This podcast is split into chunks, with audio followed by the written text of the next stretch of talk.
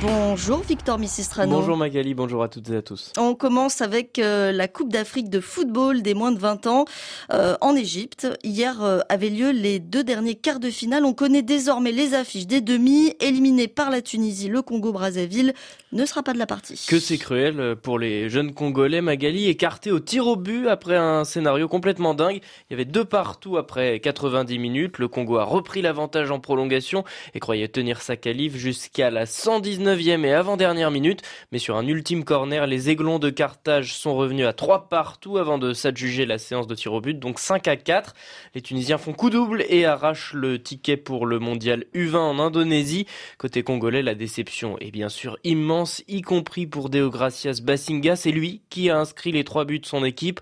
L'attaquant repart donc avec le ballon du match, mais surtout de gros regrets. Nous n'avons pas voulu ça. Nous ne sommes pas venus pour partir euh, perdre. Nous sommes venus pour vouloir amener le Congo hors des rêves. Parce que nous avons voulu faire rêver le monde. Nous avons voulu accomplir notre mission, surtout que les consignes du coach.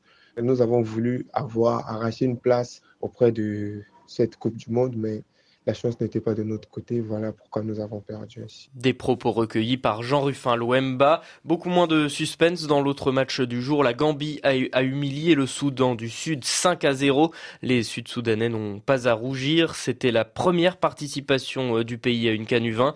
Rendez-vous lundi pour les deux demi-finales Sénégal-Tunisie et Nigeria-Gambie. L'actualité du foot africain, c'est aussi la Ligue des Champions avec euh, des matchs en retard qui viennent clôturer la phase allée. Oui, le Wydad Casablanca et Al Ahly avaient manqué la première journée en raison du mondial des clubs. Hier, le club marocain a pris la tête du groupe A grâce à sa victoire 1-0 sur la S Vita Club, un but contre son camp du défenseur Guy Magema. Score assez logique, mais l'entraîneur du club de RDC, Raoul Chungu, a fait part de son amertume quant à un arbitrage selon lui déséquilibré. On n'a pas aimé la façon dont on a officié ce match. Wydad, c'est une bonne équipe, équipe forte, n'avait pas besoin de favoritisme. Ça, on l'a vu, tout le monde a vu. S'il faut mettre ça de côté, c'était un match très disputé à l'avantage en faveur de Widad qui a monopolisé le ballon. Ensuite, il y a eu ce qu'il y a eu, des cartons jaunes d'intimidation. J'appelle ça des intimidations. Toutes les fautes, c'était Vita qui faisait les fautes. Je ne pense pas qu'on peut faire tout un match 90 minutes, qu'il y a une seule équipe qui commet des fautes. Mais je ne veux pas m'attarder là-dessus. Je pense qu'on a encore un match, match contre WAC chez nous. On a joué à l'extérieur je crois qu'on la possibilité de rattraper les trois points qu'on a perdus ici.